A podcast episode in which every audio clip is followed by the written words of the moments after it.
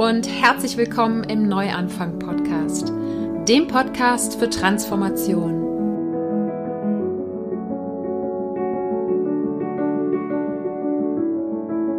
Mein Name ist Sarah Heinen und ich bin hier, um all denen Mut zu machen, die das Gefühl haben, dass da draußen und in ihrem Inneren noch mehr auf sie wartet. Gehen musst du deinen persönlichen und spirituellen Herzensweg selber. Doch die Gespräche und Ideen in diesem Podcast stehen dir bei deiner Transformation zur Seite. Und da wusste ich einfach, ja, die Berge sind mein Kraftort. Also da fühle ich mich geborgen, sicher, aber auch stark und vor allen Dingen frei. Das ist Katharina Aflerbach oder einfach Kati. Sie ist Autorin und Texterin und hat vor kurzem ihr erstes Buch veröffentlicht. Das heißt Bergsommer, wie mir das Leben in den Alpen Kraft und Klarheit schenkte. Ja, und Kati beschreibt in diesem Buch, wie sie 2014 ihren Job gekündigt und einen Neuanfang gewagt hat. Im Interview erzählt sie, wie sie das gemacht hat, aber natürlich vor allen Dingen auch, warum es dazu gekommen ist. Sie hat dann drei Sommer auf einer Schweizer Alp gearbeitet, ohne als Großstadtkind wirklich eine Ahnung davon zu haben, worauf sie sich da einlässt. Deshalb sprechen wir natürlich auch über den Arbeitsalltag auf der Alp, die körperlichen Herausforderungen, denen sie sich stellen musste und die Lektionen für Herz und Hirn, die Kathi von der Alp mitgebracht hat. Außerdem teilt sie ganz offen den dunkelsten Moment ihres Lebens mit uns und schildert, wie die Alp ihr in dieser Zeit geholfen hat. Ich rate dir unbedingt bis zum Schluss dabei zu bleiben, bis das Interview beendet ist, denn es gibt noch eine kleine Überraschung, die Kathi und ich uns noch nach dem Interview überlegt haben. Und jetzt wünsche ich dir erstmal ganz viel Freude im Interview mit Katharina Afflerbach. Hallo liebe Kathi, ich freue mich, dass ich heute bei dir zu Gast sein darf. Ich freue mich auch riesig, super, dass du da bist.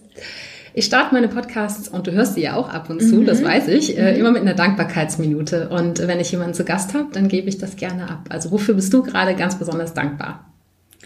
Ich bin dankbar dafür, dass ich so tolle Erlebnisse im Moment habe rund um mein Buch, was neulich erschienen ist, dass ich jetzt heute mit dir das Podcastgespräch führen darf und ähm, ich habe mich auch heute nochmal erinnert an eine Lesung, die ich letzte Woche halten durfte. Und ich merke einfach, ja, wie, wie viel darüber kommt, wie viel, wie viel da auch zu mir zurückkommt, wenn, ja, wenn, wenn die Zuhörer auf meinen Spuren wandeln und ich, das wusste ich ja vorher nicht, ne? So ein Buch schreiben, das macht man im stillen Kämmerlernen und plötzlich entsteht da so eine Resonanz und ja, dafür bin ich extrem dankbar. Ja. Ja, das kann ich mir vorstellen. Das ging mir mit dem Podcast ähnlich, glaube ich, damals. Also gedacht habe, so, ich bringe das mal raus, mal gucken, was so zurückkommt. Ja. ja. das kann man ja vorher nicht so sagen. Mhm. Ja, du hattest mich ja angeschrieben und hattest gefragt, ob das vielleicht eine interessante Geschichte für den Podcast ist und hast mir dann dein Buch zugeschickt. Und ähm, ich habe es dir eben gerade im kurzen Vorgespräch schon gesagt, im ersten Moment war ich skeptisch, weil ich dachte so, Berge hm, sind so gar nicht mein Thema. Ich bin ja eher so ein Meereskind mhm. und wir haben auch gerade schon festgestellt, wie unterschiedlich man da auch tatsächlich sein kann. Ähm, und dann habe ich aber gedacht, so ja, eigentlich ist es ja genau deshalb interessant, weil ich glaube, ich mich noch nie mit jemandem so intensiv ähm, über Berge äh, hätte austauschen können, wie ich es jetzt vielleicht mit dir heute kann. Und auch eben ein bisschen dahinter zu schauen, was einem die Berge geben können. Und, ähm, mhm. ähm, und dann habe ich, äh, ich habe ja neulich hab ich mit der Biene ein Interview geführt, einer sehr guten Freundin von mir, der das auch so ging mit dem Meer. Und dann hat sie halt eben auch gesagt, ja, aber vielleicht können Berge genauso Leben verändern. Mhm. Würdest, du, würdest du dem zustimmen? Können die Berge das Leben verändern? Oh ja. ja, die Welt scheint sich wirklich so in so zwei Lager zu teilen, das Meerlager und das Berglager. Und ich bin, warum auch immer, von meinem Naturell her, von meinen Genen her, ich bin im Berglager und ich habe einfach für mich erleben dürfen und wirklich hautnah spüren dürfen, was da für eine Kraft und Energiequelle auf mich wartet. Also das, dieses Gefühl, was ich in den Bergen habe, habe ich nirgendwo sonst. Ich persönlich kann es mit nichts anderem vergleichen. Ja. Ja, und du bist ja nicht in den Bergen geboren, ne? sondern mhm. du kommst hier aus dem, aus dem Umland, würde ich sagen, ne? oder? Ja, ich komme aus dem Umland von Köln, wenn man so möchte. Das, ich komme aus dem Siegerland, die kleine Schwester vom Sauerland, was vielleicht mehr Leute kennen. Und das ist ein Mittelgebirgsgebiet. Also unser höchster Berg hat 1618 Meter. nicht zu vergleichen mit der Alp. Nein. Genau, du bist, ähm, äh, damit äh, die Zuhörer jetzt auch mal wissen, wovon wir hier eigentlich sprechen. Ähm, du bist, ich glaube, es war 2014, ne, das erste Mal als Sennerin auf einer Alp gelandet. Und bevor du uns erklärst, was eine Sennerin ist, weil das habe ich auch erst durch dein Buch gelernt, ja. und äh, uns so ein bisschen mit in die Berge nimmst, lass uns mal kurz ein bisschen in die Zeit davor mhm. gehen. Äh, wie sah dein Leben aus, bevor du das erste Mal auf der Alp gelandet bist? Ja, mein Leben sah so aus, wie es wahrscheinlich bei ganz vielen aussieht, dass ich ähm, im, einem Bürojob nachgekommen bin. Ich war Marketingleiterin in der Kreuzfahrtbranche und bei einer Hotelkette und ich bin in so einem ganz typischen Hamsterrad gelandet. Also am Anfang meiner Berufstätigkeit, frisch nach der Uni, war einfach noch alles super spannend und aufregend und ja, ich, ich, ich bin, ich habe so richtig Feuer gefangen. Ich habe tolle Projekte bekommen. Ich durfte wahnsinnig spannende Dienstreisen unternehmen. Ich habe das Unternehmen repräsentiert auf Messen und Veranstaltungen. Und ja, es hat sich einfach alles, als ich damals so, so jung im Beruf war, es hat sich alles so beflügelnd angefühlt, angefühlt. Ich hatte auch einen tollen Chef, der mir viel beigebracht hat, der mir Verantwortung übertragen hat. Also am Anfang war es wirklich, wirklich richtig toll.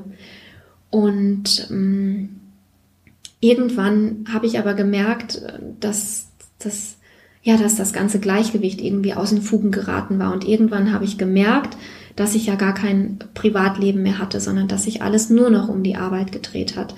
Ich habe an den Wochenenden gearbeitet, zuerst nur samstags, dann später auch noch sonntags. Ich habe abends bis 22 oder 23 Uhr gearbeitet. Ich bin mit dem Taxi nach Hause gefahren. Ich habe mir zwei Jahre hintereinander einen Großteil von meinem Urlaub ausbezahlen lassen. Also ich war völlig verpeilt und nur noch auf dieser, auf dieser Schiene unterwegs. Ja, und, und ähm, ich würde fast mal sagen, das war alles irgendwie mein Ego, was da das Sagen hatte. Also fürs, fürs Ego war es irgendwie toll. Ne? Ich hatte ich hatte eben so tolle Projekte und ich hatte viel Anerkennung. Das war alles super, aber das war eben nur die eine Seite der Medaille. Und ich habe dann irgendwann doch mal gemerkt, mir fehlt irgendwie die andere Hälfte in meinem Leben. Die ist mir einfach abhanden gekommen. Ja, und ich glaube, da beschreibst du auch was, was viele Menschen kennen. So, ne, man, man, entweder man sucht sich bewusst einen Beruf aus oder ähm, ja, es passiert so ein bisschen irgendwie, aber dann am Anfang merkt man auch, ja, es macht ist alles neu und ist alles mhm. aufregend und dann irgendwann hat man so das Gefühl, aufzuwachen und zu merken, wie ist es plötzlich passiert, dass ich kein Leben mehr habe oder ja, dass genau. ich gar nicht mehr weiß, wer ich eigentlich bin. Ja, genau so war es, ja. Und total spannend ist, wenn ich mir das jetzt angucke, dass es ähm, in meiner Jugend hat eigentlich genau dieses Schema schon mal gegriffen, aber ich habe es irgendwie nicht gecheckt. Ich war damals total aktiv bei uns in der Heimat in so Vereinen, im Turnverein, in der Musikschule, in der Kirche und ich habe so viele Ehrenämter inne gehabt. Ich habe Jugendgruppen trainiert und den Kindergottesdienst geleitet und immer wenn einer gefragt hat, ach, wer kann denn das noch machen, hat die Kati immer die Hand gehoben und auch noch diese Gruppe übernommen. Und ähm, am Anfang war auch das alles mega toll, aber irgendwann war es dann eine Pflicht und war, war nur noch mit negativen Gefühlen verbunden.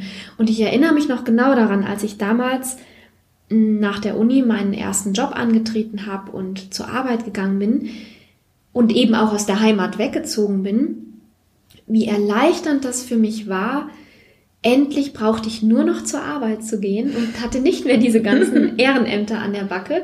Und dann ist aber eben das Lustige eingetreten, dann ist auf der Arbeit genau dasselbe passiert. Ich habe mich für alles vereinnahmen lassen und habe einfach nicht hinterfragt. Es klingt aber so, als wenn du dir heute deutlich bewusster darüber wärst. Oh ja.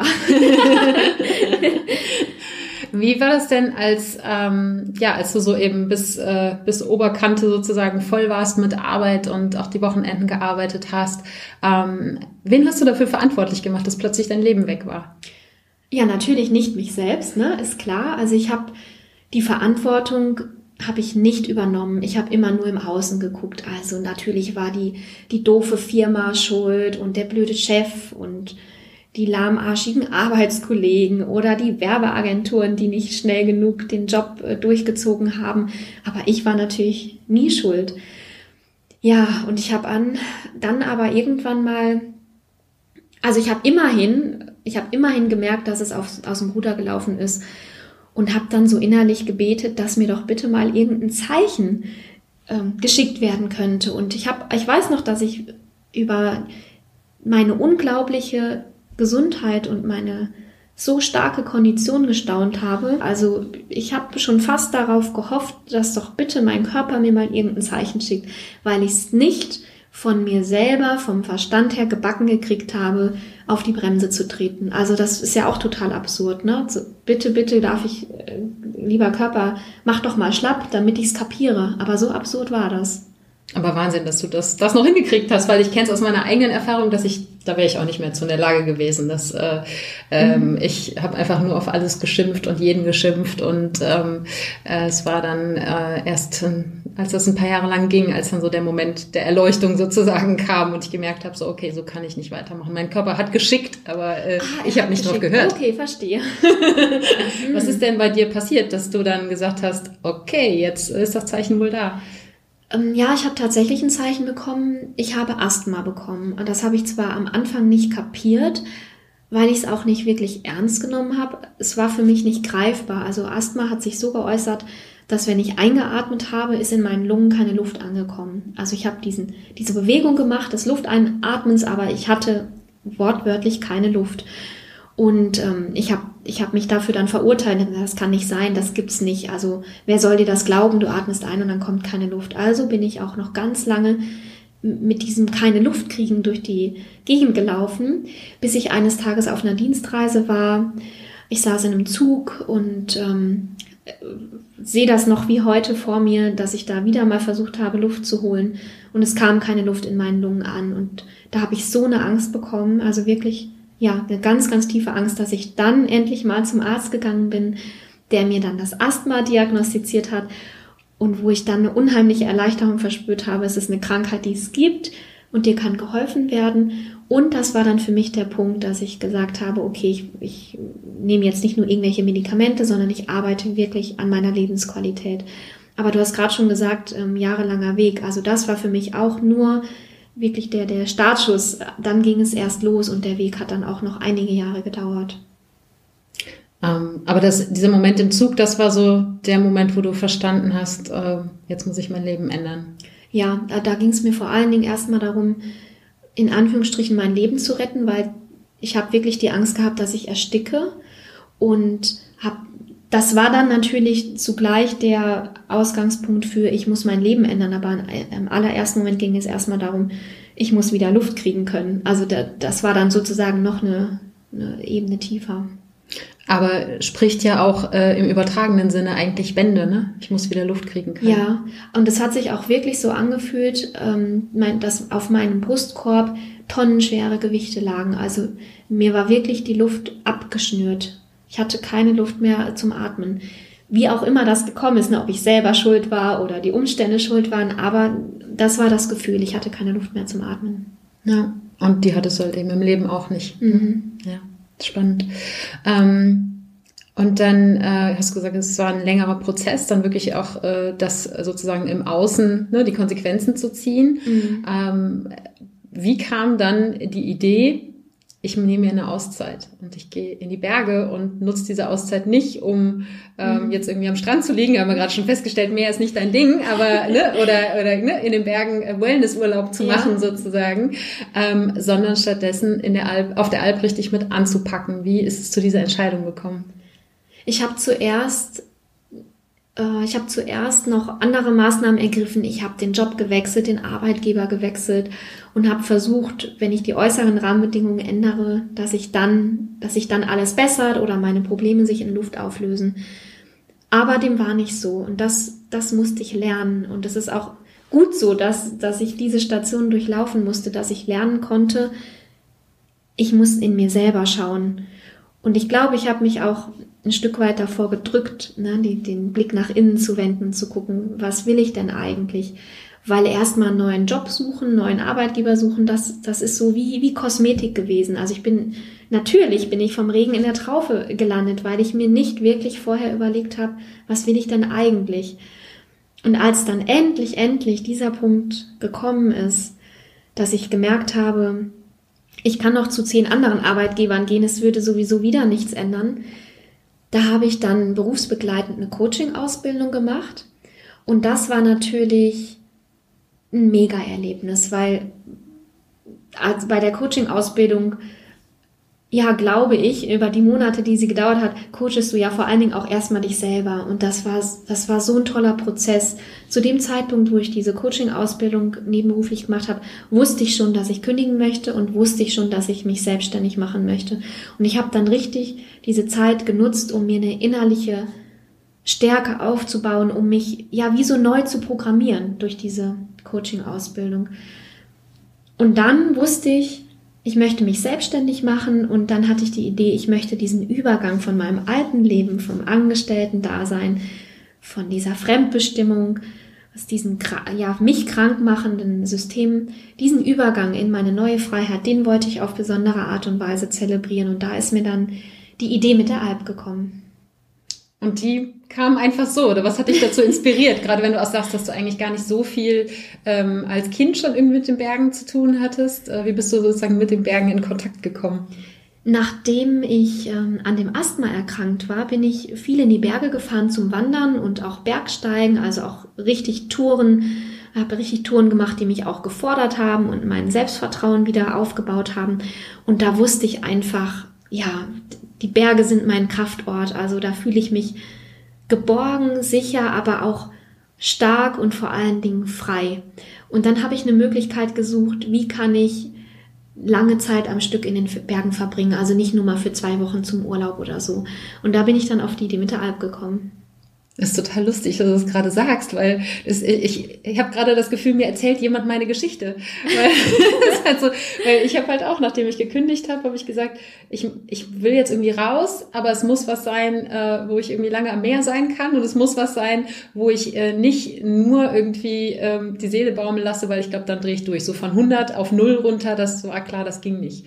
Und deshalb bin ich ins Surfcamp gegangen und habe da gearbeitet. Ja, vor allen Dingen wird es bei dir auch so gewesen sein, dass diese Körper körperliche Dimension ja auch so einen richtigen Knackpunkt darstellte. Also zumindest in meinem Fall, weil ich habe ja jahrelang war ich Kopfarbeiterin, habe immer nur mit dem Computer, mit PowerPoint und mit der Tastatur gearbeitet und und habe dann wirklich um 180 Grad da den Hebel umgelegt und war plötzlich mittendrin in der körperlichen Arbeit und wie sich diese körperliche Stärke, die ich da aufgebaut habe in den Bergen, wie sich auch dann eins zu eins auf meine mentale Stärke umgelegt hat. Also wirklich, das war so ein unglaubliches Erlebnis.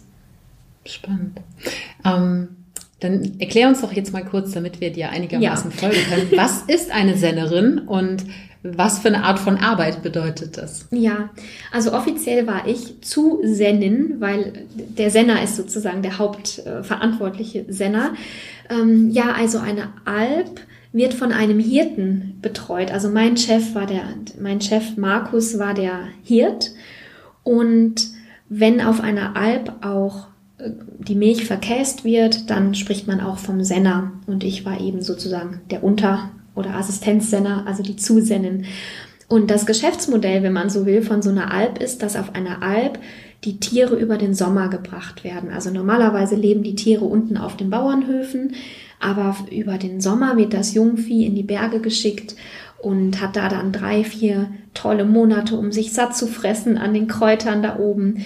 Ähm, sie bekommen starke Beine, sie bekommen einen höheren Wert an roten Blutkörperchen in ihrem Blut. Also wenn die dann am Ende des Sommers wieder nach unten ziehen ins Tal, sind die richtig rund genährt und, und gesund und glücklich. Ja, und wir passen also auf der Alp da oben auf Tiere von anderen Bauern auf über den Sommer. Das heißt, es sind gar nicht äh, die Tiere oder nicht nur die Tiere von äh, dem Hirt, der die Alp sozusagen bewirtschaftet, mhm. sondern ähm, tatsächlich ja wie so ein, äh, keine Ahnung, ein Ferienlager ja, für, für Rinder sozusagen. genau, wie ein Ferienlager für Rinder. 120 fremde Rinder hatten wir und dann eben noch die eigenen Tiere von meinem Hirten, von meinem Bauern. Das waren dann Milchkühe, Milchziegen, Handvoll Schweine, ein paar Kaninchen und ein paar Hunde. Und ähm, die müssen ja jetzt äh, wahrscheinlich irgendwie versorgt werden. Gerade auch die Milchkühe, ne? die, ja. äh, äh die, die, wollen ja gemolken werden. Ähm, Wie können wir uns so einen Alltag auf der Alp vorstellen? Das hat wahrscheinlich wenig mit dem Alltag ähm, in einem Kreuzfahrtunternehmen zu tun. ja, ich habe bis jetzt noch nicht viele Gemeinsamkeiten festgestellt. Der Tag ist ähm, der Tagesrhythmus ist eingerahmt oder definiert von dem Melken. Also dadurch, dass wir eben Melkkühe und Melkziegen hatten, ist das Morgenmelken und das Abendmelken stellt so den festen Rhythmus dar. Und dann die Arbeiten, die dazwischen tagsüber oder abends äh, zu erledigen sind, das hängt dann davon ab, welche Jahreszeit haben wir. Gerade am Anfang vom Sommer müssen die ganzen Weiden aufgebaut werden. Das heißt, die ganzen Zäune müssen aufgebaut werden, weil über den Winter werden die immer abgebaut. Die ganzen Zäune müssen gebaut werden. Ähm, die Brunnentröge müssen auf die Weiden geschleppt werden und angeschlossen werden. Dann muss im Laufe des Sommers Feuerholz gemacht werden, schon wieder für den nächsten Sommer. Wir müssen die Zaunpfähle selber machen, also Bäume fällen und daraus Zaunpfähle machen. Ähm, wir müssen Heu machen. Ja, und natürlich nach den Tieren sehen. Die werden alle zwei, drei, vier Tage in den Stall gebracht, sodass wir sie dann richtig genau anschauen können, ob sie gesund sind, ob es ihnen gut geht. Das klingt nach viel körperlicher Arbeit. Du hast gerade schon gesagt, das Körperliche, ne, das hat ganz, ganz viel mit dir gemacht. Ähm, äh, wie war da der Anfang, wenn man so als Städterin, du hast dann zu der Zeit ähm, in Hamburg, glaube ich, gewohnt, ne? So Zuletzt in auch in Köln. In Köln, ja. ja. Mhm. Und äh, ne, so oder so auf jeden Fall äh, vom Schreibtisch in der Großstadt äh, dann auf die Alp, wo man ja alleine wahrscheinlich durchs Hoch- und Runterlaufen ja. ne, ordentlich zu tun hat, geschweige denn dann Zäune zu bauen und äh, Rinder durch die Gegend zu treiben. Ähm, was hat das mit dir körperlich körperlich gemacht? Also die erste Zeit war sehr hart. Also das darf man sich wirklich nicht äh, wie bei Heidi oder mit so einer rosaroten Brille angucken. Also das kann, man, man darf da schon ehrlich sagen, das ist wirklich eine Mordsarbeit. Und wenn der Körper nicht vorbereitet ist, ähm, dann, dann ist die Gefahr schon groß, dass viele Leute das Handtuch schmeißen und das machen auch viele. Und da hieß es wirklich Zähne zusammenbeißen. Also am Anfang tut dir einfach alles weh. Ne? Deine Beine sind wahnsinnig schwer vom Rauf- und Runterrennen. Deine Arme sind schwer, weil du ständig schleppst du ja plötzlich schwere Sachen durch die Gegend. Milcheimer oder ein Vorschlaghammer, Zaunpfähle. Du hast Blasen an den Händen, an den Füßen.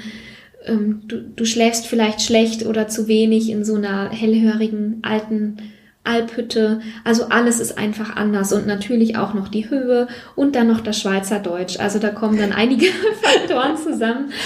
Und ähm, ja, dann ist, ist es spannend zu beobachten, wie sich das im Laufe der Zeit verändert, weil dein Körper gewöhnt sich natürlich. Der Muskelkater verwandelt sich irgendwann in, in Stärke und irgendwann kennst du dann auch das Gebiet. Und wenn der Bauer dir dann den Auftrag gibt, ähm, Kati, hol mal die Rinder von der Weide in den Stall, dann kann ich jetzt plötzlich auch einschätzen, wie weit ist das, wie lang werde ich ungefähr unterwegs sein, muss ich noch eine Tafel Schokolade als Notproviant mitnehmen oder äh, schaffe ich es ohne. Ähm, und dann, wenn man dann langsam das Gebiet kennt, die Arbeiten kennt, die Tiere kennt, dann kann sich, kann man sich da so reinfallen lassen und dann kann auch ja, dann hat die Freude auch einfach noch viel mehr Raum. Also am Anfang ist es wirklich kein Zuckerschlecken, da möchte ich auch nichts rosarot anmalen. Ja, aber dann versteht man, warum äh, die Schweizer zumindest in ihrer ursprünglichen Arbeit äh, ohne Ende Käse und Schokolade essen können. Ne? ja, das stimmt. Und das haben wir auch wirklich getan. Und ähm, beim Frühstück essen wir auch so richtige, also so stückweise Käse, also so Scheiben, wie es das bei uns im Supermarkt gibt, so Scheibenkäse. Das kennen die gar nicht. Also die essen da richtig so 200 Gramm Stücke.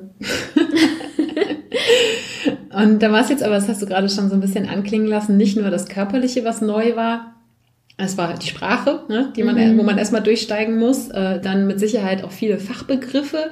Ja. Ähm, wenn man eben vom Schreibtisch kommt, plötzlich in den Stall, dann ne, gibt es ganz viele Dinge, die man wahrscheinlich kennenlernen muss und natürlich ganz viele Handgriffe auch. Ja. Wie war das so, einfach nochmal so was ganz komplett Neues zu machen? Ja, das war toll. Also das, das, das war wirklich alles neu für mich, weil ich auch nicht aus der Landwirtschaft kam. Und wenn ich vielleicht aus der Landwirtschaft gekommen wäre, da oben diese Alplandwirtschaft, die ist so ein bisschen wie, ja, wie aus der Vergangenheit. Also das, das ist natürlich nicht so eine hochgerüstete moderne Landwirtschaft, wie wir sie hier äh, im Tal in Deutschland kennen. Und ähm, es war es war richtig interessant, in so ganz neue Kontexte geschubst zu werden. Und der Bauer und die Bäuerin haben das auch super cool gemacht, indem sie mir die Dinge zwar genau erklärt haben, aber dann haben sie mich damit allein gelassen und haben mir die Chance gegeben, es selber auszuprobieren.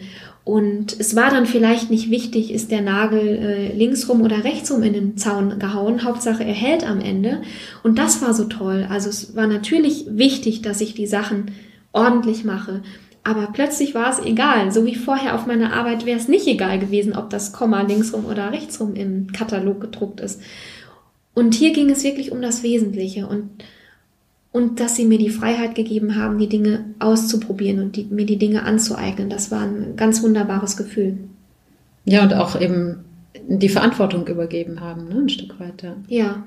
Mhm. Weil das ist, und das ist so, als ich dein Buch gelesen habe, ähm, habe ich so das Gefühl gehabt, das ist, ähm, ja, es ist auf der einen Seite, obwohl du neu reingekommen bist, irgendwie auch schnell ein, ein Zusammenspiel geworden. Ähm, mhm. So beschreibst du es jedenfalls in deinem Buch. Und ähm, es ist aber eben auch äh, nicht unbedingt ähm, ein, ein Zusammenspiel, wo wie im Büro, wenn dann mal einer krank ist, dann ist halt mal einer krank. So what, so, ne? Die ja. Arbeit ist auch morgen noch da. Ja. Ne? Äh, das läuft auf einer Alp ganz anders. Wenn da einer fehlt, dann fehlt halt wirklich einer. Oder? Ja, ja, das stimmt, genau. Also diese Lücken, die da entstehen, also die müssen ja sofort gefüllt werden, weil die, die Ziegen müssen jetzt halt gemolken werden. Ne? Die warten dann eben nicht bis morgen oder die Kühe müssen jetzt gefüttert werden oder der Schweinestall muss jetzt ausgemistet werden. Also das, das gibt es eben nicht, dass Dinge warten können, sondern die müssen sofort erledigt werden. Aber was ich mega spannend fand, ist, dass es völlig egal ist, von wem es gemacht wird. Also es ging überhaupt nicht mehr um diese ständigen und ewigen Prestigefragen. Also so kannte ich das aus meinem Berufsleben vorher. Ah, warum ich, muss ich das denn jetzt machen? Kann das nicht die, die Dings machen? Äh, ich habe doch schon letztes Mal Protokoll geschrieben. Warum muss ich dieses Mal schon wieder? Und diese ganzen Diskussionen, die gab es überhaupt nicht. Es, es spielt keine Rolle, wer den Stall ausmistet und wer melkt oder wer jetzt Heu macht oder wer Käse macht. Es muss einfach gemacht werden. Und dieses Verabschieden von so Image-Aspekten, also das war eine wahnsinnige Befreiung und Entlastung. Ja, das kann ich mir vorstellen, dass das, ja, und es ist auch dann, dann gab es wahrscheinlich auch keine Hierarchie in der Form oder so, ne, sondern ja, es musste einfach gemacht werden. Genau, also es gab insofern Hierarchie, als dass natürlich der Bauer und die Bäuerin da den Hut auf hatten, aber natürlich hat auch der Bauer ausgemistet. Also es, das Ausmisten war keine niedere Arbeit, wenn man so will. Es war einfach alles gleichwertig. Und wir haben da wirklich Hand in Hand gearbeitet. Also ich kann mit Fug und Recht behaupten, dass ich da zum ersten Mal echte Teamarbeit kennengelernt habe. Hm. Schon auch äh, fast ein bisschen traurig, ne? Weil so viele ähm, Unternehmen schreiben sich das dann immer auf die Fahne. Aber was es wirklich bedeutet, dann auch den den Rücken sozusagen für den anderen freizuhalten und, äh, und füreinander einzustehen und zusammen halt eben in diesem Fall tatsächlich gemeinsam durch die Scheiße zu gehen. Ja, genau. Ja, und ganz oft, ähm, also vielleicht wurde das auch ermöglicht dadurch, dass es oft auch um wirklich was ging. Also ich erinnere mich zum Beispiel an eine Situation, da hatten sich Rinder am am steilen Berg verstiegen. Also die Rinder, die gucken sozusagen nicht, wo sie hingehen, die gehen immer der Nase nach, ne, wo das Gras wächst, dann folgen die einfach ihrer Nase. Und plötzlich kann dann die Situation eintreten, dass die beim Fressen aus Versehen an einem mega steilen Hang gelandet sind, wo sie vielleicht nicht hin sollen. Und dann sagt der Bauer, äh, Kati, hol die mal da runter.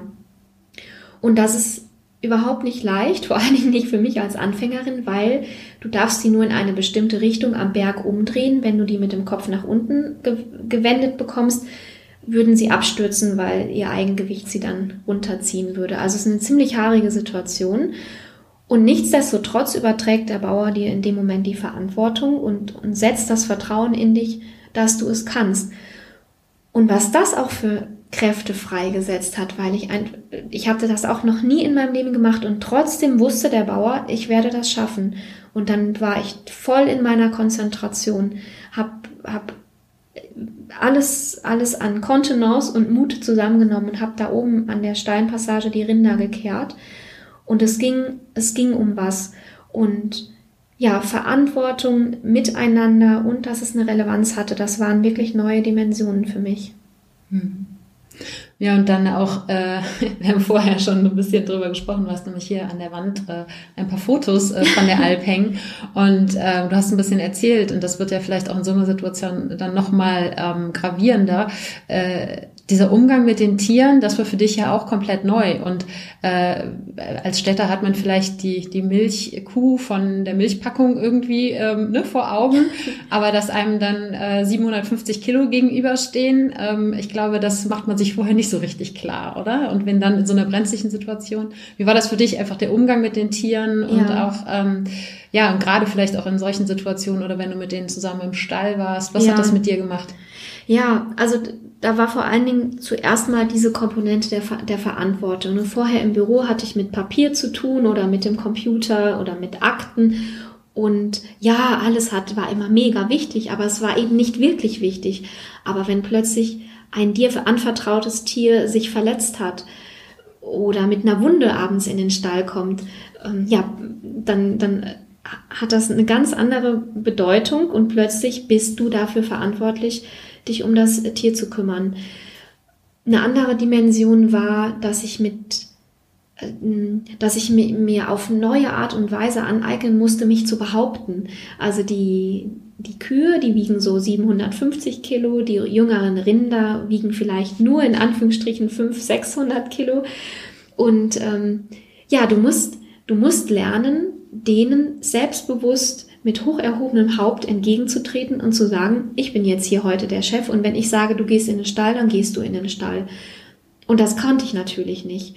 Und alleine, wenn ich mir jetzt dieses Beispiel vor Augen nehme, alleine das zu lernen und, und mir selber zu sagen, ich mache das jetzt, ich kann das, ich trete denen jetzt gegenüber, was das mit mir innerlich gemacht hat. Also alleine für diese Erfahrung wäre es wert, vier Monate auf die Alp zu gehen. Ja, da klingt jetzt schon durch, dass dir die Alp wahnsinnig viel fürs Leben mitgegeben hat. Ähm, was, du hast gerade schon gesagt, eben das Selbstbewusstsein war ganz, ganz wichtig, das Vertrauen in dich und in deine Stärke. Gibt es noch andere sozusagen Lektionen, die du, in Anführungsstrichen, die du, die du von der Alp mitgebracht hast? Ja, was ich glaube ich nie in meinem Leben vergessen werde, ist, wie, wie schön dieses Gefüge sich gefügt hat. Also alles hat Sinn gemacht, alles hat zusammengepasst. Und im, im Laufe von so einem Zyklus, also der Alpzyklus dauert vier Monate von Juni bis September, jede, jeder Baustein, jeder Puzzlestein macht Sinn. Ähm, als Beispiel am Anfang äh, des Sommers, wenn ich den Ziegenstall ausgemistet habe, habe ich den Mist auf dem Miststock gefahren mit der Schubkarre und dann war dieser Platz, wo der Mist hinkam, war noch leer. Und am Ende des Sommers, im Herbst, war da ein Riesenberg Mist. Und dann haben wir den wieder auf die Schubkarre geladen und dann auf den Weiden verteilt. Und das mal als, äh, als äh, Metapher dafür, dass alles eben aufeinander abgestimmt war. Also es war auch immer alles im Gleichgewicht. Und das ist, glaube ich, etwas, was, wo ich so viel von lernen konnte und was ich auch heute in meiner jetzigen beruflichen Tätigkeit, wo ich so von profitieren kann, in Bezug auf meine Kunden und meine Projekte, aber vor allen Dingen auch in Bezug auf mich selber. Mir ist es wichtig, dass ich jetzt immer im Gleichgewicht bin und dass alles für mich irgendwie stimmig ist und dass sich alle Teile fügen. Also es, ich beute mich selber nicht mehr aus, so wie ich es früher gemacht habe. Und auf der Alp, da beuten wir eben auch nichts aus. Wir beuten die Tiere nicht aus, wir beuten den Boden nicht aus. Wir düngen ihn gerade so viel, wie es für ihn gut ist. Wir lassen die Kühe die Weide nur so viel abfressen, wie es gut ist, dass nächstes Jahr im Frühling wieder frisches Gras nachwachsen kann. Und genauso versuche ich jetzt auch zu leben. Ja, da haben wir eben auch schon mal ein bisschen drüber gesprochen vorher, dass, dass du ähm, ja, dass du auch einen ganz anderen Umgang äh, oder eine ganz andere Wertschätzung für die Natur, aber eben auch für die Tiere entwickelt hast, dadurch, wie da oben eben so wirklich ursprünglichen, ja auch über, über Jahrhunderte gewachsen, mhm. ja, dieses System in Anführungsstrichen mhm. funktioniert. Ja. Was hat das ähm, für dein Leben auch hier ähm, im Umgang mit Natur, mit Tieren und so weiter, vielleicht auch mit Lebensmitteln an Veränderungen mit sich gebracht? Ja, ich habe durch die Sommer auf der Alp noch mehr meine Empathie, also mein, mein Einfühlungsvermögen vertiefen können. Also ich, weil ich eben auch so eng mit den Tieren gearbeitet habe, mit den Nutztieren in Anführungsstrichen, und die wir Menschen ja benutzen, um nicht zu sagen ausnutzen, um ihnen etwas wegzunehmen. Ne? Die Milch, damit wir daraus Käse machen können, oder das Fell, damit wir daraus ein schönes äh, Kissen machen können, oder das Fleisch, damit wir es essen können und dass ich auch obwohl ich diese Tiere in Anführungsstrichen nutze, dass ich ihnen trotzdem liebevoll entgegentreten kann, um ihnen trotz allem ein äh, schönes Leben zu ermöglichen. Und diese, diese Empathie, die ist aus mir nicht mehr herauszuholen. Also egal unter welchen widrigen Umständen ich jetzt äh, in meinem Alltag unterwegs bin, ich ich bin da so fest verwurzelt heute und ich blicke jedem mit Einfühlungsvermögen entgegen, meinen Kunden, äh, meinen Freunden und Familie sowieso. Also mich wirft da sozusagen nichts mehr aus der Bahn. Und weil ich diesen ganzheitlichen und auch diesen empathischen Blick habe, bin ich heute auch als Konsumentin ganz anders unterwegs. Also natürlich kaufe ich heute ganz anders ein oder ernähre mich nochmal anders als vor meinen Sommern auf der Alp. Das heißt, ähm, wie, äh, wie genau können wir uns das vorstellen? Hat das, ähm, also konsumierst du hier gar keine ähm, äh, Tierprodukte mehr oder weniger einfach? Ähm, und ne, was hat das mit, mit deinem Alltag sozusagen auch in Deutschland gemacht? Ja, ähm, ein Thema ist für mich, ähm, plastiklos zu werden.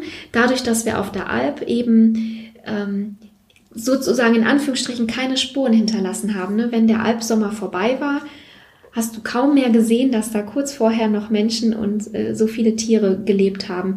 Und so versuche ich auch möglichst wenige Spuren, zerstörerische äh, Spuren zu hinterlassen. Ich stelle einige Produkte selber her, Spülmittel, Waschmittel, äh, Mundspülung, Deo, solche Sachen, um Verpackungen zu vermeiden. Und ähm, was die Ernährung angeht, könnte man mich wahrscheinlich als Flexitarier bezeichnen. Also hier, wenn ich zu Hause bin in meiner Wohnung in Köln, ähm, koche ich sehr viel vegan, ich backe schon ewig mein Brot selbst. Wenn ich auf der Alp und bei den Bauern zu Besuch bin, dann äh, genieße ich auch die Milch- und Fleischprodukte sehr und weil ich einfach weiß, wo sie herkommen und dass da alles im Gleichgewicht ist. Ja.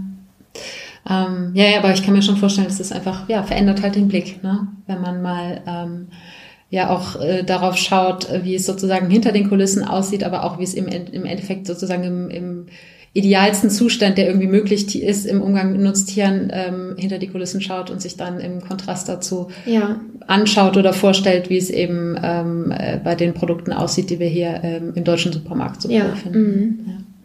Ähm, ich habe dein Buch ja auch gelesen und was ich so ein bisschen noch mitgenommen habe, äh, vielleicht magst du dazu noch ein paar Sachen sagen, ähm, ist vor allen Dingen auch dieses, und das hat sicher auch viel mit der Natur zu tun, und weil ich kenne es eben auch äh, vom Leben am Meer, ähm, dass da dieses Leben im Moment eine ganz große Rolle spielt. Dieses mhm. nicht an gestern, nicht an morgen ja. denken ähm, und auf der Alp äh, gerade durchs Wetter bedingt nochmal auf eine ganz besondere Art und Weise, oder? Ja, das ist richtig. Und da bin ich auch richtig naiv am Anfang in so eine Falle getappt. Also ich hatte mir überlegt vor meinem ersten Alpsommer, ja, wenn ich dann da oben auf der Alp bin, da hat mein Kopf ja frei, ne? ich hatte ja endlich mal keine Kopfarbeit mehr. Ach, dann kann ich mir ja mal wunderbar über alles in aller Ruhe Gedanken machen. Und dieser Schuss ist komplett nach hinten losgegangen, Gott sei Dank, wie ich heute weiß, weil in dem Moment, wo ich dann mit einer Arbeit angefangen habe, sagen wir mal, einen Zaun zu bauen, ja, den, den Stacheldraht über zwei Kilometer an die Zaunpfähle zu nageln, in dem Moment tauchst du dermaßen in deine Arbeit ab, das ist dann dieser, dieser Flow-Zustand, dass es überhaupt keine Rolle mehr spielt, was für Gedanken du dir eigentlich machen wolltest. Und das Tolle ist, wenn du dann diese zwei Kilometer Stacheldata-Zaun gebaut hast, du fühlst dich so frei und leicht und das ist eigentlich das Geschenk. Es ist nicht, es ist nicht das Geschenk, wie ich dachte, ich hätte endlich mal Zeit über alles nachzudenken, sondern das Geschenk war, endlich brauchte ich und konnte ich mal nicht nachdenken. Ja, das ist so ein, äh, Und das ist auch lustig, das ist wieder schon eine Parallele. Ne? bei mir war es nämlich so, dass ich beim Surfen nicht mehr nachgedacht habe, ja, beziehungsweise auch da äh, eben aufgrund der vielen Arbeit, die ich im Surfcamp hatte, nicht mehr nachgedacht habe und dass das eigentlich die tatsächliche Freiheit war, die man ähm, sich vorher gar nicht ausmalen konnte. Ja. Ähm, und äh, ich muss, ich bin jetzt, als ich heute hier zu dir gefahren bin, es hat geschüttet äh, wie aus Eimern.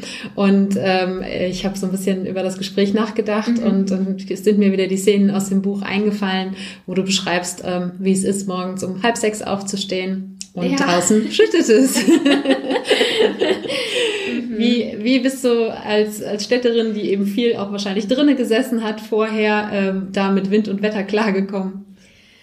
Ja, äh, huh, das war vor allen Dingen im ersten Sommer eine ganz schöne Herausforderung, weil der erste Sommer zusätzlich zu allem Muskelkater und diesen Geburtswehen sozusagen äh, auch noch der nässeste Sommer seit Beginn der Wetteraufzeichnung war. Also das war wirklich ein Desaster. Es hat geschüttet, gehagelt, wir waren im Nebel versunken, es hat geschneit mitten im Sommer, es war drei Grad oder sieben Grad oder neun Grad ja, und wenn man an so einen Bergsommer denkt und Heidi und blühende Bergwiesen, da sieht man einfach ein anderes Bild vor sich. Und dann wurde ich mit dieser Realität konfrontiert. Also das, das musste ich dann auch erstmal schlucken, dass das offensichtlich auch dazu gehört. Aber das Coole war, dass mich das ja auch nochmal stärker gemacht hat. Ne? Also wenn wir dann zum Beispiel die Rinder in den Stall getrieben haben, und wenn es also draußen am Schütten war und die waren klitschnass und dann war der Stallboden sofort klitschnass und alle sind nur noch geschlittert und geschlingert, dann war das natürlich noch viel schwerer, die Tiere da in, den Griff zu bekommen und an ihren, Stell an ihren Plätzen anzubinden. Aber wenn es nicht so gewesen wäre, wenn es immer nur trocken gewesen wäre, hätte ich auch diese Dimension der, des Abenteuers nicht gehabt. Also ja, es war schwierig, aber ich, ich bin dankbar dafür, dass ich gerade auch diesen widrigen Sommer erleben durfte. Und dann war es auch noch mein erster. Also da hatte ich es dann wirklich, hat es mich doppelt erwischt. Und trotzdem bist du wieder hingegangen. ja, ich bin trotzdem wieder hingegangen. Auf der einen Seite hat der Bauer immer gesagt, Kathi, du musst es auch noch mal in schön erleben. Und auf der anderen Seite, ja, spricht man von einem sogenannten Alpfieber. Also das, äh, das durfte ich dann auch lernen, dass es das wirklich gibt. Also wenn dann der Frühling sich naht und die ersten grünen Blättlein sich an den Zweigen zeigen, dass du dann echt anfängst mit den Hufen zu scharren und du willst einfach wieder raus. Du willst wieder in diese Freiheit, in diese Freiheit da oben und in dieses körperliche und einfach nur da sein und einfach immer nur das machen, was wirklich Sinn macht. Hm. Ähm, und du bist aber ja zwischendurch äh, nicht in der Schweiz geblieben, sondern bist äh, nach Köln, hast dich selbstständig gemacht, hast äh, sozusagen was ganz Neues auch aufgebaut. Ähm, war es dann eine leichte Entscheidung trotzdem oder war es eine schwierige Entscheidung, dann mit dieser äh, ja noch frischen Selbstständigkeit äh, dann am nächsten Sommer wieder in die, auf die Alp zu gehen? Das war eine schwierige Entscheidung. Ähm, Existenzsicherung ist mir auch ganz wichtig. Also ich wollte auch auf keinen Fall blauäugig sein und ähm, unüberlegt mich wieder in dieses Alpabenteuer stürzen. Also ich habe das schon echt gut überlegt und auch mit zwei Coaches zusammengearbeitet, dass ich da zu einer fundierten und durchdachten Entscheidung komme. Aber ähm, auch bei den Coaching-Gesprächen, die beiden Coaches haben unisono gesagt, wieso hast du uns eigentlich gebucht? Die Entscheidung ist doch sowieso schon längst gefallen es hat einfach alles aus mir herausgestrahlt und die, Sogwirkung von der Alp oder das Wissen darum, welcher Schatz da oben auf mich wartet, war so viel stärker als jedes Projekt, was ich vielleicht verpasse. Hm. Ähm, und dann bist du insgesamt, ich glaube, drei Sommer hintereinander gegangen. Ne? Und äh, im, äh, zwischen dem ersten und dem zweiten Sommer war es deine begonnene Selbstständigkeit, die mhm. dich vor die Frage gestellt hat, gehe ich jetzt auf die Alp oder nicht? Und ähm, zwischen dem zweiten und dem dritten Sommer ist dann kurz bevor du eigentlich schon entschieden hattest, ich gehe wieder auf die Alp, ähm, ein Unglück in deiner Familie passiert. Und ähm, vielleicht magst du uns da mal mitnehmen und uns erzählen, was dich dazu bewogen hat, trotzdem auf die Alp zu gehen. Ja, äh, drei Wochen bevor der Bergsommer wieder anfing, ist mein kleiner Bruder gestorben. Er ist tödlich verunglückt. Und mm, damit war von einem Tag auf den anderen ja nichts mehr, wie es wie es vorher war. Also mein man geht ja so man geht ja irgendwie so geplant durchs Leben und und weiß so ungefähr, was man in den nächsten Wochen oder Monaten so machen möchte, aber in dem Moment, wo dieser schlimme Verlust in unser Leben trat, verlierst du jegliche Orientierung und ähm, jegliches Vertrauen auch ins Leben. Ja, Orientierungsverlust ist, glaube ich, da wirklich ein gutes Wort, weil plötzlich stehst du da und weißt nicht mehr, wo oben und unten ist und weißt nicht mehr, was richtig und falsch ist. Und natürlich hatte ich auch sofort den Gedanken, was mache ich denn jetzt? Ich hatte alles vorbereitet für den nächsten Albsommer. Ich hatte meine Wohnung untervermietet ab dem Stichtag. Ich hatte meine Selbstständigkeit wieder runtergefahren, alle Projekte beendet und saß praktisch schon mehr oder weniger auf gepackten Koffern und ähm, musste dann die Entscheidung treffen, was mache ich jetzt? Also zuallererst musste ich mal irgendwie schaffen, mich von meinem Bruder zu verabschieden und dann musste ich eben die Entscheidung treffen, was, wie geht's jetzt weiter, was mache ich? Und ich bin dann trotzdem auf die Alp gegangen und ich habe das gemacht, weil ich ich wusste, also nicht ich ahnte, sondern ich wusste, dass es gut tun würde und ich war ja auch schon zwei Sommer vorher dort gewesen und auch ähm, bei meiner ganz, ganz wundervollen Familie zu Gast gewesen. Und ich wusste ja, mit welcher Herzlichkeit und Wärme sie mich dort in Empfang nehmen würden. Und ich kannte natürlich all die anderen Schätze, die auf mich warten würden. Die Kraft der Berge, die das Kuscheln mit den Ziegen, sich an, an eine Kuh anlehnen, den Duft von Heu, also alle diese vielen Puzzlesteine kannte ich ja auch schon. Und deswegen konnte ich mir wirklich sicher sein, dass das die richtige Entscheidung sein würde. Und wie hat dir dann dieser Bergsommer geholfen, so ein bisschen ähm, über dieses Unglück hinwegzukommen? Oder hat er dir überhaupt geholfen? Ja, es, der, der dritte Albsommer, der Sommer nach dem Unglück war sehr schwierig und er war eine extreme Berg- und Talfahrt. Also natürlich hat mir ganz vieles gut getan. Es hat mir auch extrem gut getan, dass ich da als Arbeitskraft sozusagen fest eingeplant war, dass ich morgens um halb sechs im Stall antreten musste, dass ich meine Aufgaben und meine Verantwortungen hatte. Aber ähm, genauso gut getan hat mir auch, wenn ich auf den Weiden unterwegs war, um die Rinder zu zählen oder um einen Zaun zu reparieren, dass ich mich natürlich auch einfach mal zehn Minuten ins Gras setzen konnte und weinen konnte oder einfach mal nur da sitzen konnte, ähm, ja, den, äh, in die Wolken zu schauen und mich zu fragen, ob da oben gerade mein Bruder sitzt und auf mich runterguckt. Was ich auf der Alp in dem Sommer, glaube ich, nicht machen konnte, ist so diese diese private, persönliche Trauerarbeit, wo du dich vor der Welt verkriechst, wo du dir die Bettdecke über den Kopf ziehst und einfach mal drei Tage oder eine Woche dich wirklich aus dem Leben ausklingst. Das hatte ich da oben nicht, da hatte ich ja dann meinen festen Platz. Ähm, und das habe ich dann so nachgeholt im Herbst, als ich dann wieder zu Hause war. Hm. Ähm, ja, ich finde das sehr ähm, sehr spannend und sehr berührend, wie, wie unterschiedlich auch diese Sommer für dich waren. Ne? Wie du gefühlt so aus jedem Sommer was, was anderes und was Neues mitgenommen hast, obwohl es so von außen gesehen ja eigentlich immer das Gleiche war. Ne? Mhm. Klar, das Wetter hat sich geändert, ne? aber die Tätigkeiten sind immer das Gleiche gewesen mhm. und es waren die gleichen Menschen, mit denen du zusammengearbeitet hast. Und trotzdem ist so aus jedem Sommer was, was Neues mitgekommen, was anderes mitgekommen. Ne? Ja, genau. Also der erste Sommer stand unter dem Stern wirklich des puren Neuanfangs, ne? Job geschmissen, Wohnung aufgelöst und äh, in dieses Abenteuer aufgebrochen, ohne zu wissen, was eigentlich passiert, alles kennengelernt. Der zweite Sommer war ein Sommer, wo ich mich so richtig reinfallen lassen konnte. Ich kannte ja alles.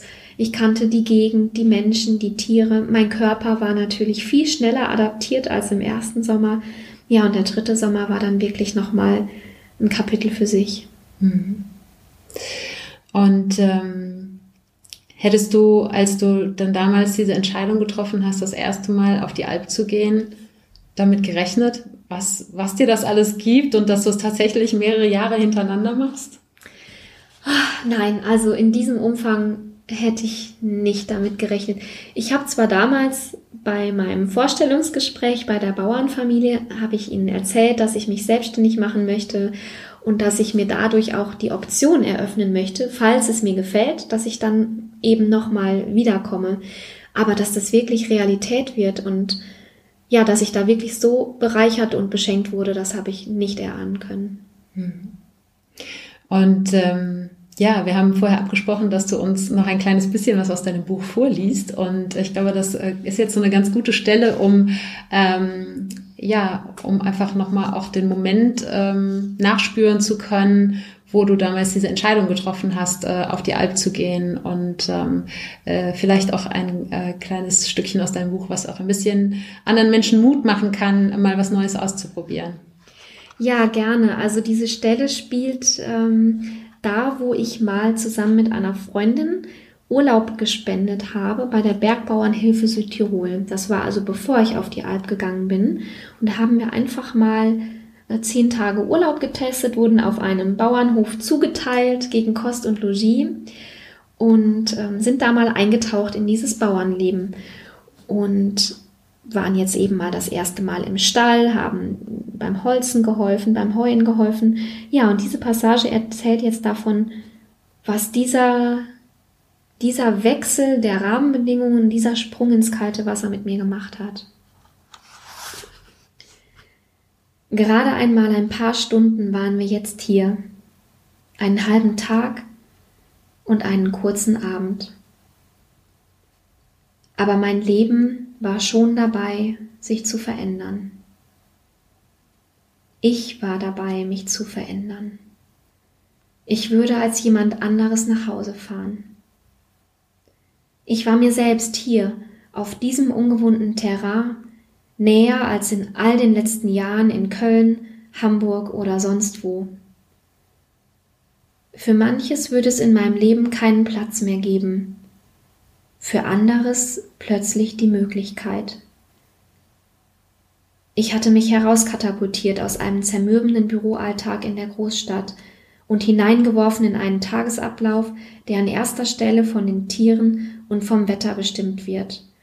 Von jetzt auf gleich war mein Terminkalender arbeitslos geworden und mein iPhone brauchte ich nur noch als Wecker. Meine neuen Arbeitskollegen hatten vier Beine und waren vergleichsweise leicht zu handeln, Statt Kostüm oder Anzug trug ich Blaumann, Gummistiefel und ungekämmte Haare. Und ich hatte Feuer gefangen. Plötzlich war alles anders. Denn jetzt war mir klar, dass meine Qualen im Büro endlich waren. Ich selbst hatte es ja in der Hand, sie zu beenden. Denn ich würde meine Segel neu setzen. Ich war weniger erschrocken darüber, dass ich das vergessen hatte, sondern einfach nur erleichtert, weil ich es wiederentdeckt hatte. Bei Bauer Arnold waren offensichtlich nicht nur meine Arme und Beine stärker geworden, nein, die paar Tage voll harter Arbeit hatten meinen Blick geschärft und meinen Willen aufgerichtet. Ätschi Bätschi rief mir mein inneres Kind jetzt immer häufiger zu, wenn ich mich im Büro ärgerte, ich kann aber mit der Seilwinde einen Baum aus dem Wald ziehen und aus eigener Kraft dreieinhalbtausend Meter hohe Berge besteigen. Und wenn ich das konnte, dann konnte ich noch viel mehr. Nein sagen zum Beispiel. Oder Stopp. Oder Ja. Oder kündigen.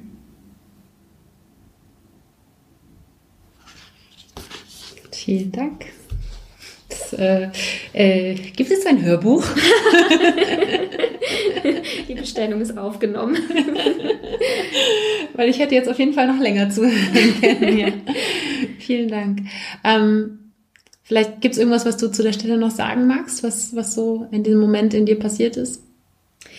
Ja, also was ich wirklich beeindruckend fand, ist, wir waren nur für knapp eine Woche da, acht Tage, neun Tage, meine Freundin und ich. Und das also praktisch schon innerhalb der ersten 24 Stunden sind wir andere Menschen gewesen.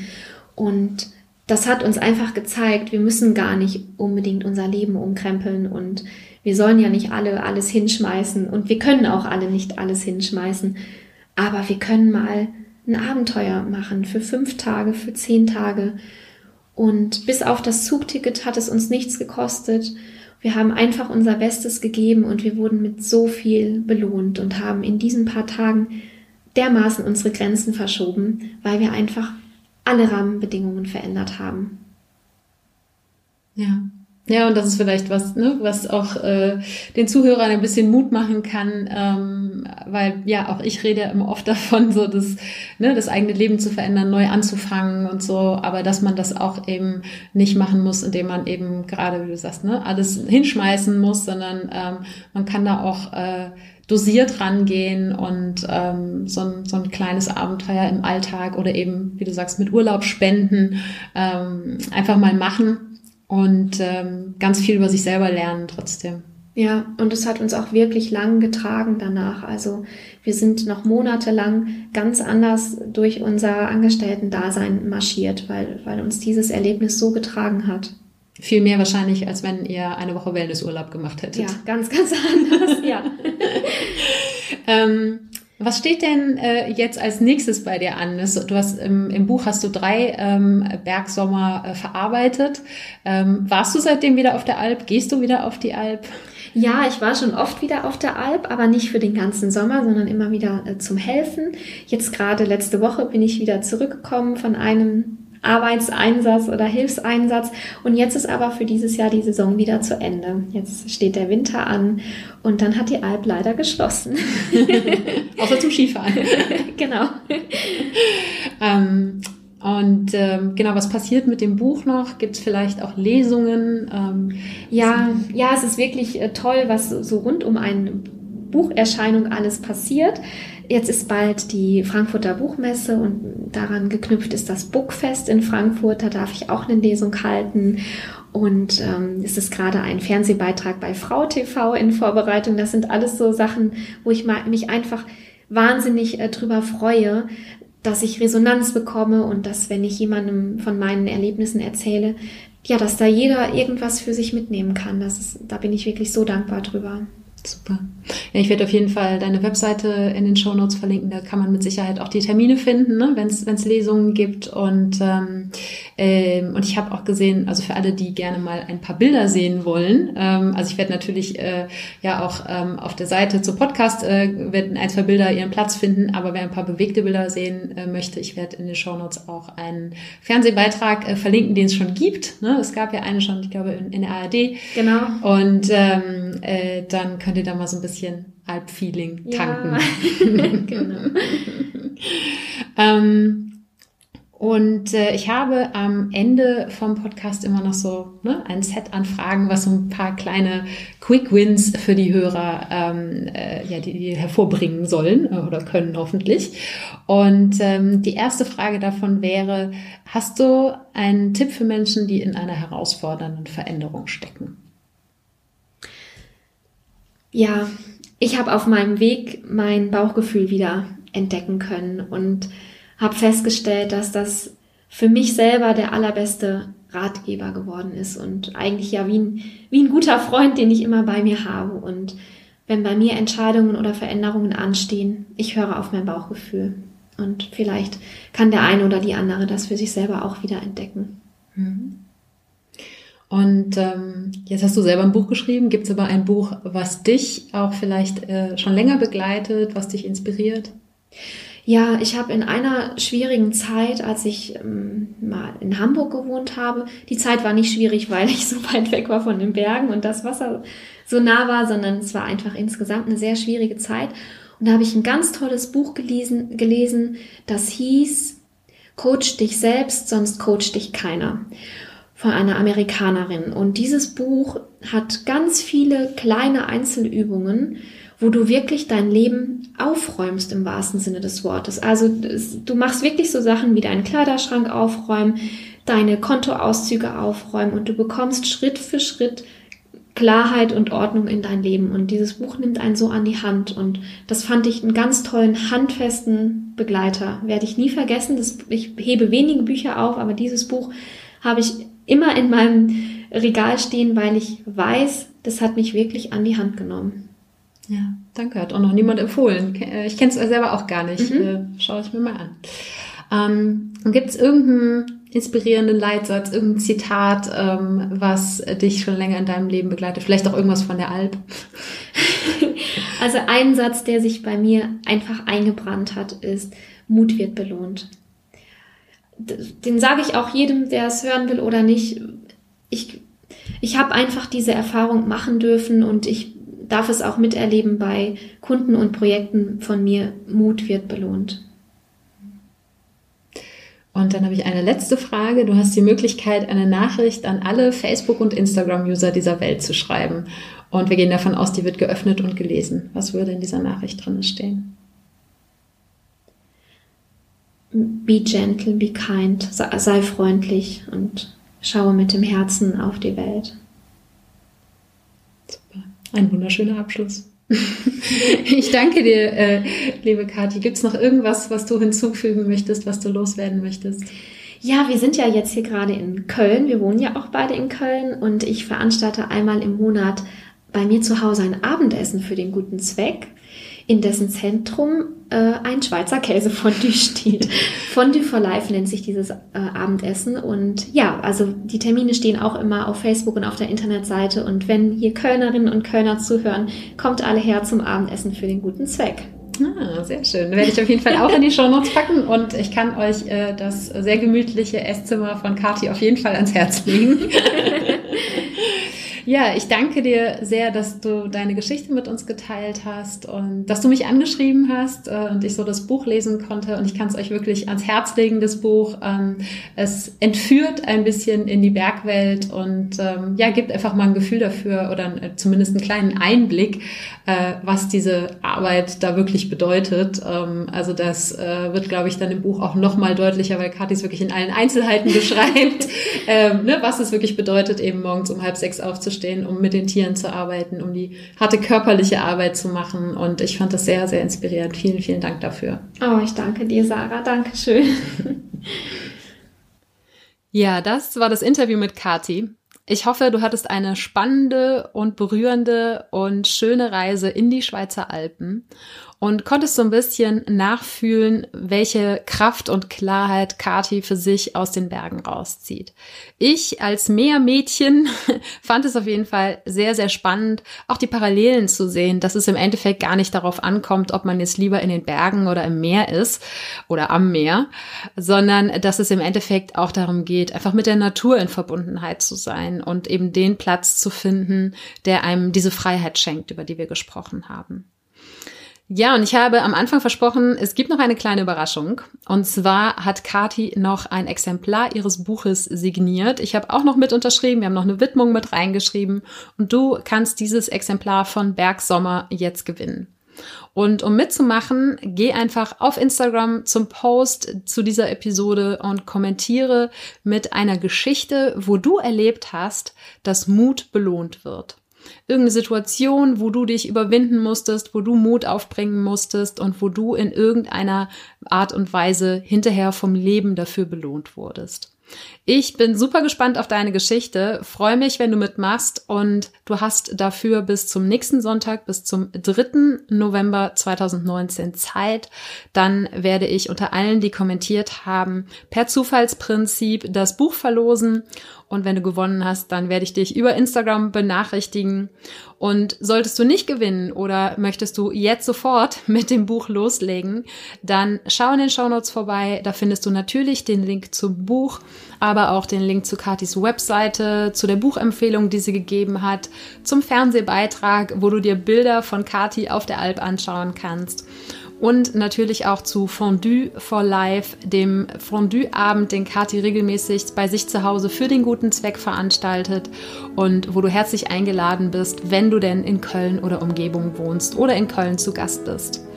Und all das findest du in den Show Notes und die gibt es unter www.happyplanties.de slash Episode 143. Ich danke dir von ganzem Herzen, dass du dabei warst und freue mich, wenn wir uns auch nächsten Sonntag wieder hören. Und wenn es in deinem Umfeld Menschen gibt, denen der Neuanfang-Podcast auch Mut machen könnte, dann erzähl ihnen super gerne davon. Oder teile den Podcast via Social Media. Denn je mehr Menschen ihr Leben hin zu mehr Erfüllung transformieren, desto mehr können wir alle gemeinsam auf der Welt bewegen. Und weil es mich wahnsinnig interessiert, was du in deinem Leben schon transformiert hast oder was gerade deine größten Herausforderungen dabei sind, kann ich es kaum erwarten, mich mit dir dazu auszutauschen. Und am besten geht das, wenn du bei Instagram zum Post dieser Episode einen Kommentar schreibst. Und du findest mich dort unter Ich bin Sarah Heinen. Alles zusammen, alles klein und Sarah ohne Haar. Und jetzt wünsche ich dir einen Tag voller Wunder und schicke dir eine riesen Portion Mut für deine Transformation. Fang an zu wachsen und blüh auf.